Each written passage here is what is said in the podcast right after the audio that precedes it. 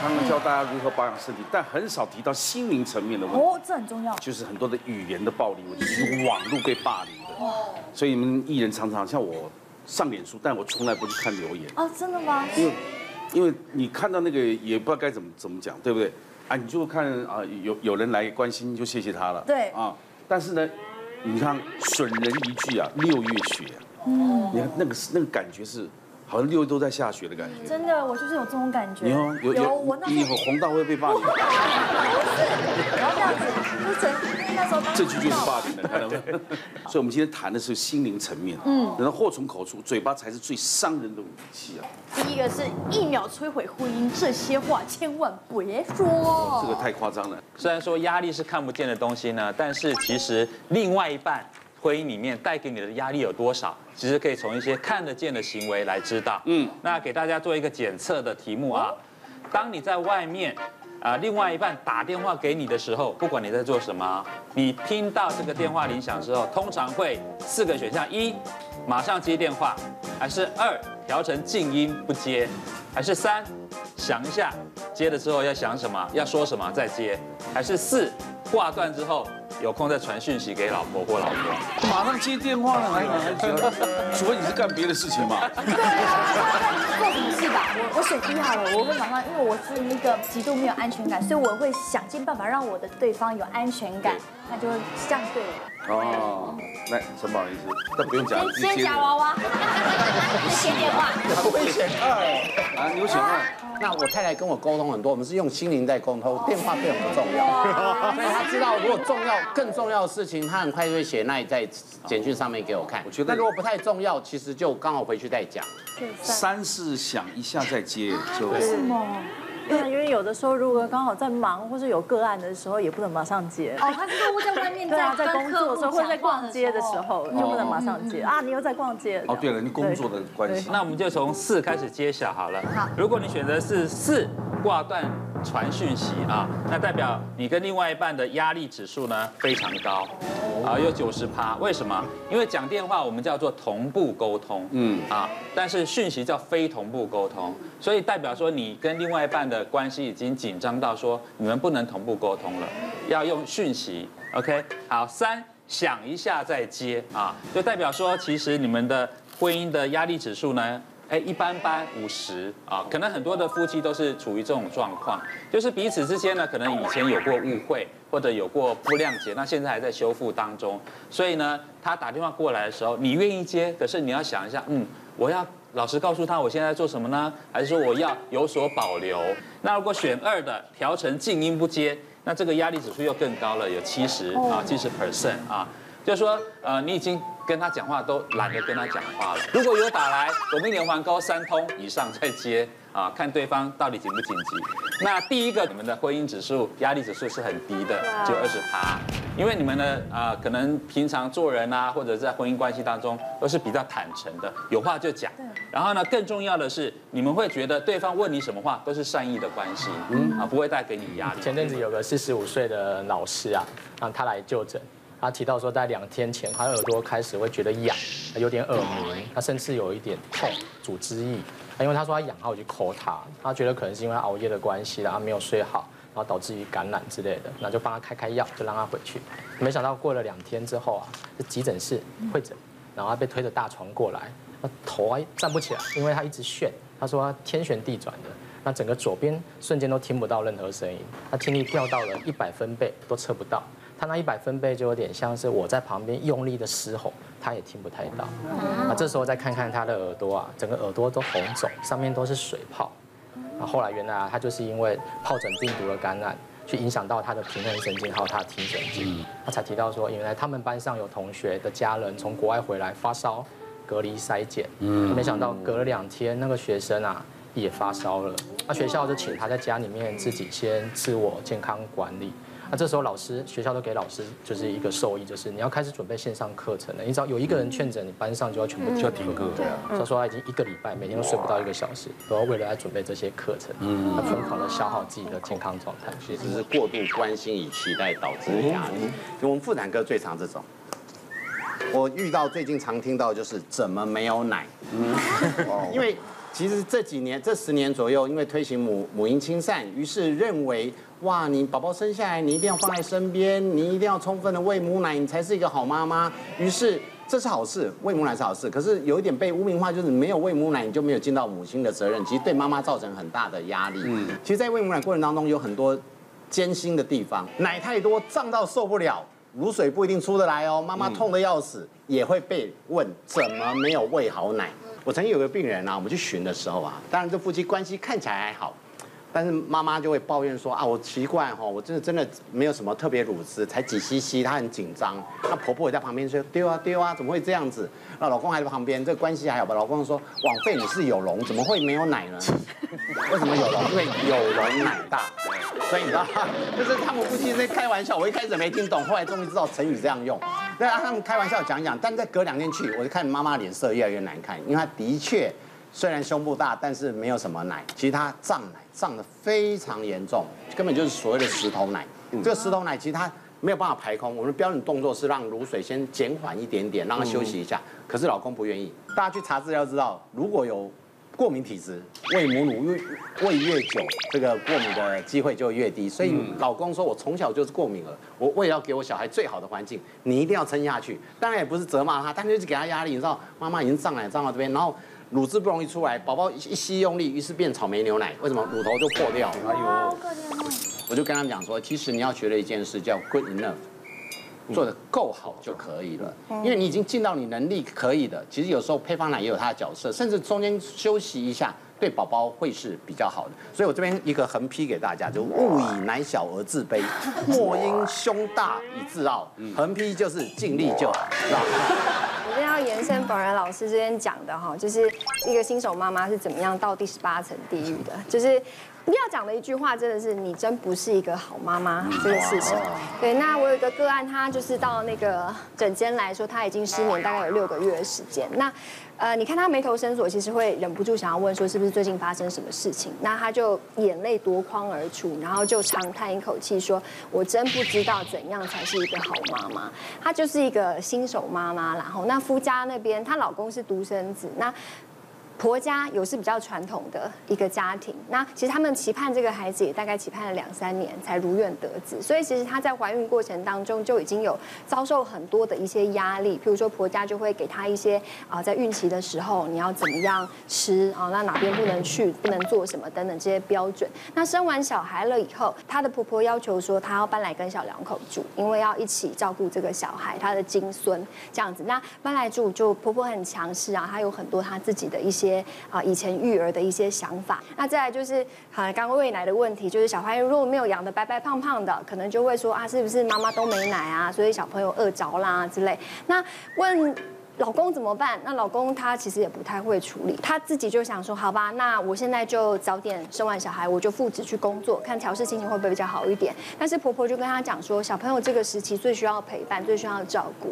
那你这个时候去工作，你真不是一个好妈妈，就讲出这样的话来，所以他觉得很崩溃啊。到底好妈妈的标准是什么？觉得自己很没有信心啦，做什么事都做不好。啊，然后啊，甚至连带孩子也带不好，所以其实是一个产后忧郁的情况。我们是希望说，如果说是以长辈的立场的话，就站在一个支援的一个角度啊，去把育儿这件事情，或许主导权可以交还给我们的父母。那长辈的话，就是站在一个尊重、给予适度的尊重，还有信任的一个立场，其实摩擦会比较少。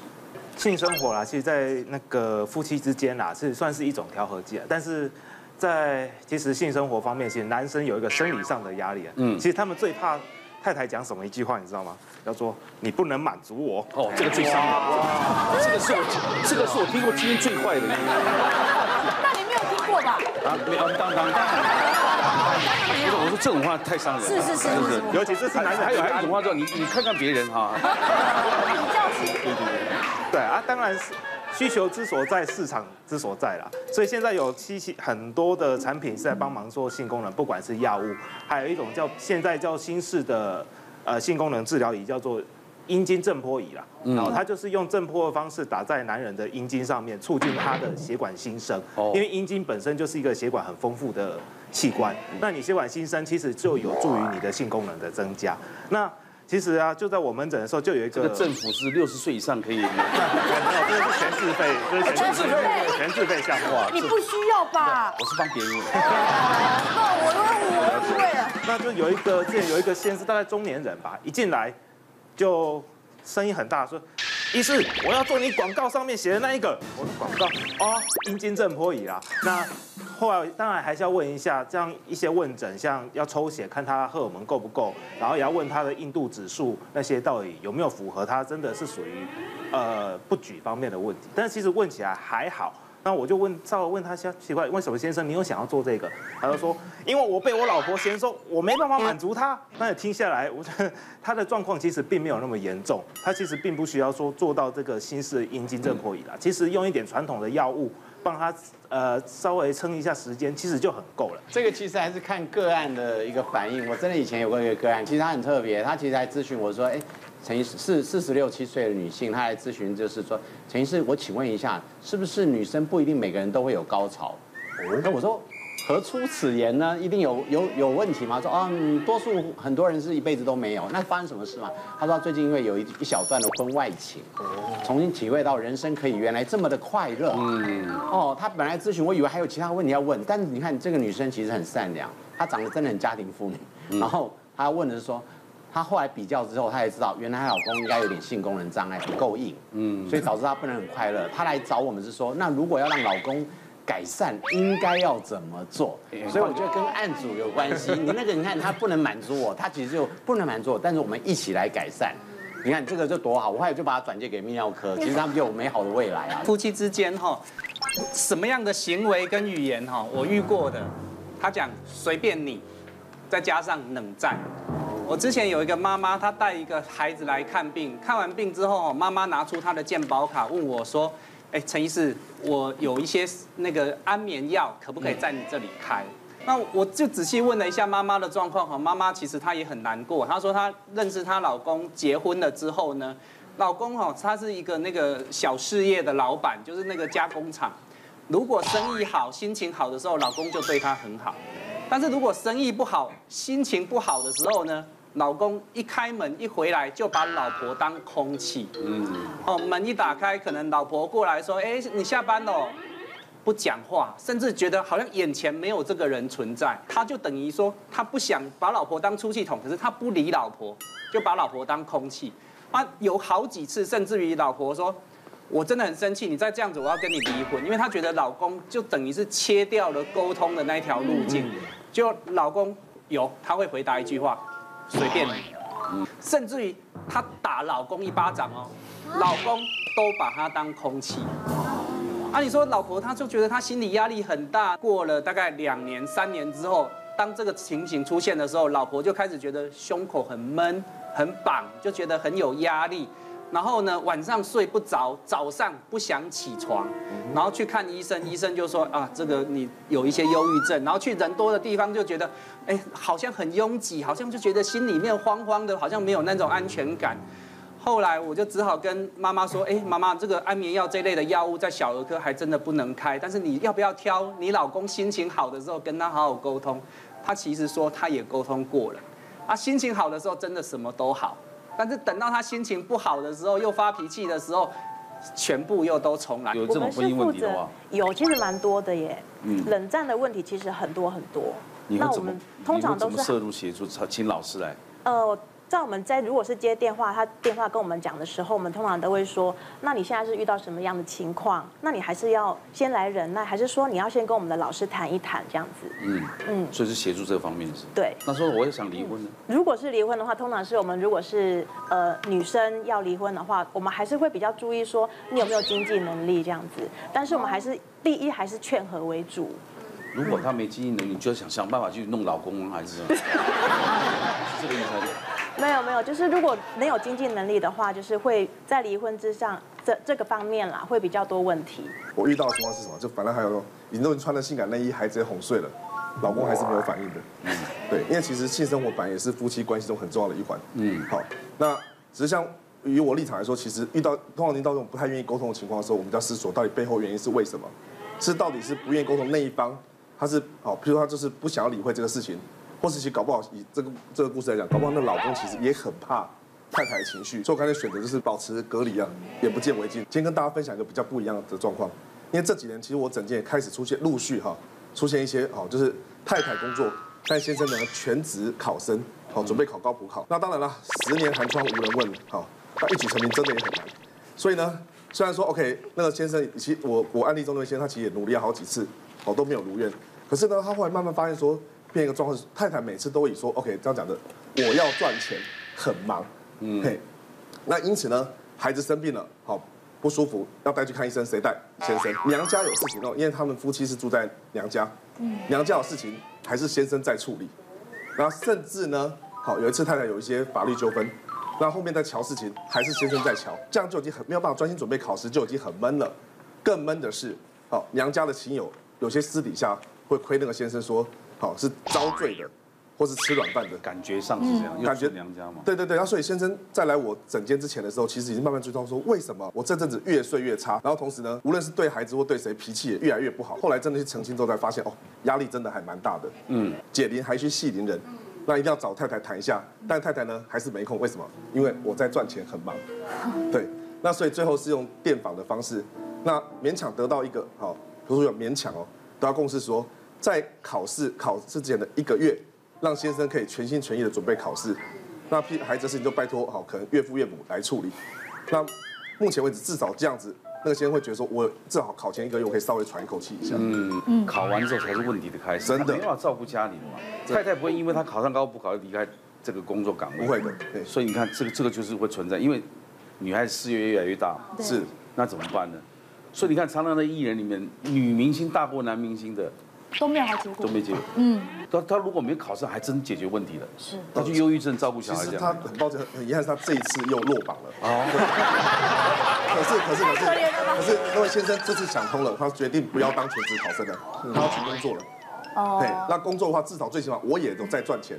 是，那小孩谁照顾嘞？呃，就岳父岳母。啊，因为岳母退休了，所以我们我们的这个台湾呢，所有的这个阿公阿妈是太伟大了，真的，我在教养，对不对？对啊，一岁还没学阿妈传到吗？我不是，但是我爸就有跟我弟说，不要给你在台北读书，囡仔给我传等啊，我给你骗。啊，哎，我爸就是这种人。对对对，我每天的工作其实都是很满很满的，然后非常累，然后我老公常常会给我很大的压力，就是希望我可以更好。然后呢，有一阵子身体非常非常的不舒服。心痛，然后痛完之后喘不过气，然后心跳跳得很快，然后我就觉得不对劲。我那一天就跟我老公说，我觉得我压力好像太大了，我觉得有点不对劲。然后有一次我们去逛基隆夜市，然后逛一逛，我突然觉得人很多，然后可能密集，然后那个喘不过气的症状更明显，然后我开始不断的掉眼泪。嗯，不断的、不自觉的，你没办法控制，它就一直流、一直流、一直流，然后流不停，然后我，然后心很痛。后来我去看精神科，因为我就觉得我不能再拖了，我觉得我这样症状已经很频繁了，而且是在一个礼拜内，我就去看精神科，他就说我是压力太大一个症候群，然后导致我喘不过气，所以他就给我一颗那种好像是那种可以立即解解放你的压力的那个，对对，立即放松的那个。然后后来我一度又开始会这样子，我那一阵子都这样，我一吃下去马上就缓解。对，那严重了哦，蛮严重的，对，所以我觉得还是要看医生。对，像雅兰姐她讲的，像是恐慌症的一种发作，恐慌，嗯，就是会突然间莫名的，然后就是心跳加速啊，或是脸潮红，有些人会是手指发麻、脚发麻，啊对我也有手指发麻、发麻的感觉嘛，然后有时候就觉得心跳好快好快，就觉得很不舒服，然后有些人甚至会觉得很好像快要死掉的感觉，会很紧张，甚至有些人会因为恐慌症就一直跑到急诊去，就觉得说是不是自己心肌梗塞了？对，可是其实它是一个在一个自律神经的失调状况，不要赚钱了啦。嗯，我老公都把我当摇钱树，我 自己也甘心被摇。对啊，近代人躲不过的情绪管理，情绪管理，这个太多了。请大家凭直觉哦，哈，看看这张图是什么动物，嗯，写在手板上哦，请大家直觉反应就好了。直觉反应。这个做一个小小的心理测。这个还要看什么动物吗？这都看得出什么？对啊，好，很容易。鸭子啊，我看兔子。兔子。兔子。哦，你看的是这边，我知道了。我第一眼看鸭，第二眼看兔子。哦，所以有人看到鸭子，有人看到兔子。是是是。这个其实是英国心理学的一个一个很重要的图啦，这个叫做压兔错觉图。但重点不是你看到哪一个。图案，重点是你多快能够看到两个图案。如果你能够把这两个图案看到时间越缩越短的话，在不经提示下哦，表示说比人家更有创意思考的能力。嗯，那我觉得这也比较你可以看到事情的另外一面呐。那这个时候你可能会比较容易调整你的情绪，所以情绪的控管其实可以从这个看得出来。你看得很快啊？那是他提醒我，都是他看到兔子，我才看到兔子。那这样算快吗？其实很快啊，因为就算人家提醒你是兔子，你可能也看不出来。是是，人家讲完立刻能反应。以前我们刚刚看一幅画里面，画的是肖像嘛，对。可是你没有看到很多动物的组合，有没有？那个就是训练。你看啊，我又看到象，又看到什么？对有这种画嘛？对，在这里面找出十只兔子这种画。对，很多画也是，你看是这样，再换一个角度一看，又又变成那样。对，对不对？这就是有练练习头脑的反应。对。像我在门诊哦，就有看过好几个情绪控管不太好的例子哦，尤其是夫妻。好像我们有个例子是说，有一个四十几岁的夫妻啦，哈，然后。他的先生啦是在竹科上班，哦，竹科高级主管。那太太呢其实是家庭主妇，带两个小孩。那先生的学历啊、经历啊、收入啊各方面都比太太好，那很容易让太太觉得我在家里是很自卑的，嗯，没有价值的感觉。哦，所以太太有一天就想说，好啊，老娘就证明给你看哦，我懂得比较多，所以就研究一些话题哦，就趁先生有一次回家。坐在家里的时候，就跟他说：“哎，老公，老公，最近不是选举到了吗？我们来讨论一下这个香港的话题哈。”哇，这个老公就皱着眉头，斜着眼看他说：“哦，你有没有搞错？你这个笨女人！我现在下班就想吃东西，你把饭菜端出来就好，不要公接狗戏杀呀。”嗯。哇，讲完这个之后，太太精心准备的话题哦，我仿佛听到心碎的声音哦，就觉得说好像想要证明他很有价值，但是。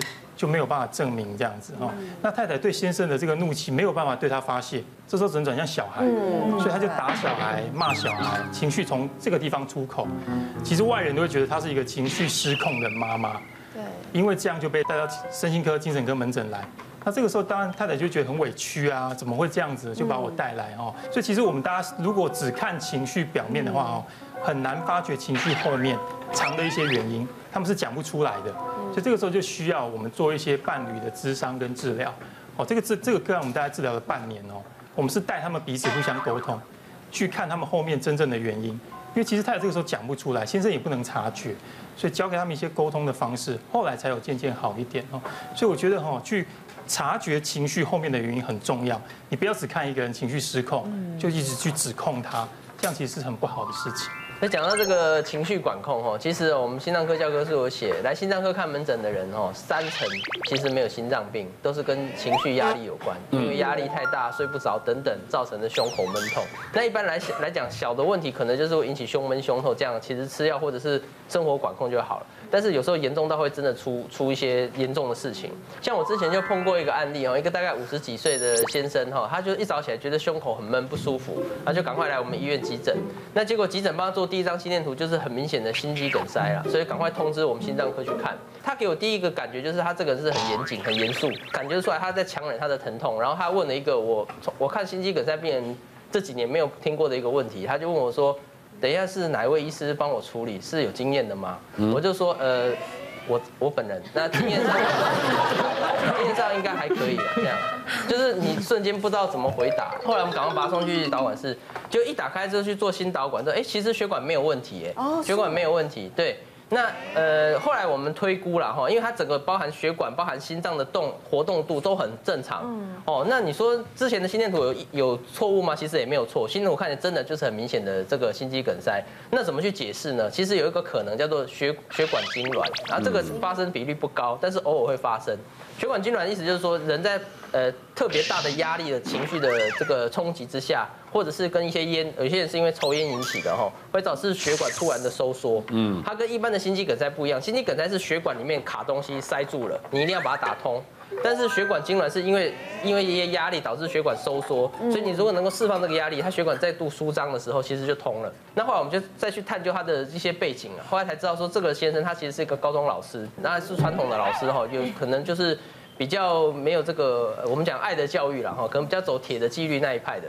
然后他本身又有一些行政职，所以可能有一些压力，在家里也是属于严父的角色啦，所以可能他本身压力很大，又很压抑，所以这种性格其实就很容易发生这种所谓血管痉挛，加上他有一点抽烟，我刚刚讲抽烟是另外一个诱发的因子哦，所以这几个原因加总起来，就会导致他那天可能突然发作，嗯，哦，所以后来我跟他讲说，你这个状况来讲，有一些心脏药其实不用固定吃，但是你要吃一些放松的药。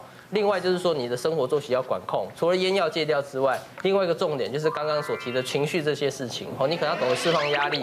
那你一些这个我们讲比较容易紧张、比较容易压抑的性格，你要懂得去释放它。其实这样的话会减少它发作的机会哦。那只要一发作，其实每次都还是很危险，因为血管就是缩起来了哦。所以这个是少见，但是还是跟情绪有非常相关的一个血管的这个疾病。像我离婚之后啊，其实我都一直表现自己很乐观，因为我很怕让亲朋好友。担心我，所以我白天除了打三份工，因为我要去发廊工作，然后还要去展场，然后每天都笑嘻嘻，然后还要对我小面对我小孩的时候，我一定是很乐观。嗯。可是，一旦我女儿入睡，就是他，我看到他很安详睡着之后，就我就会陷入很负面，我就会大哭，然后会很忧郁，然后会一直埋怨说，为什么我前夫讲了这么多。骗人的话，然后让我这么深信一段婚姻，然后走入家庭，最后离婚，然后我现在那么苦，要一人打三份工，然后什么的，我就会开始埋怨，然后就暴饮暴食，然后那时候就是心情起伏很大，这样的状况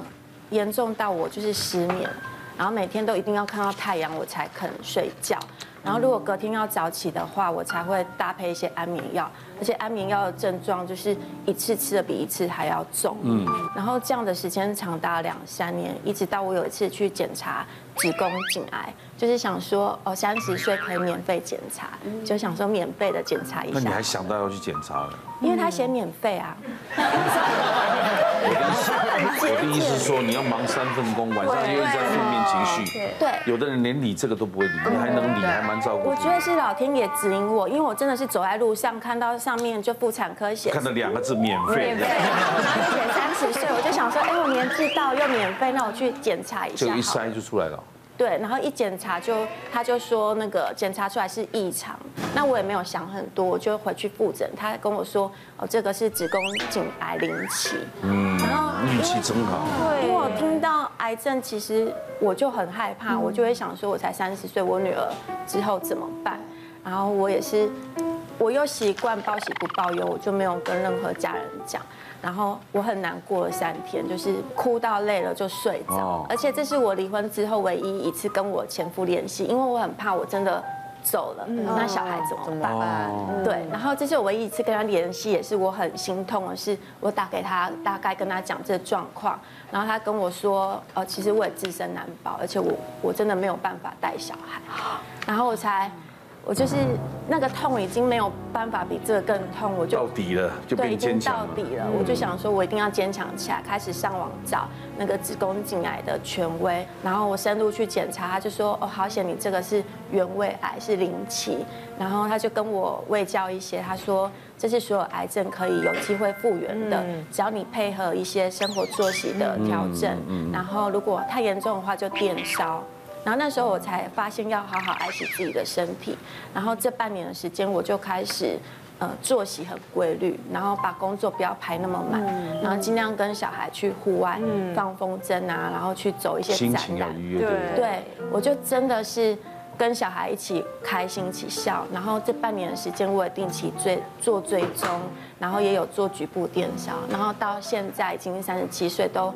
是完全是康复的状态，因为每一年还是会回去检查，所以从那时候我才发现情绪很失控，然后很忧郁，竟然会影响到我的身体。别忘了订阅我们 YouTube 频道，并按下铃铛收看我们的影片。想要看更多精彩内容吗？可以点选旁边的影片哦。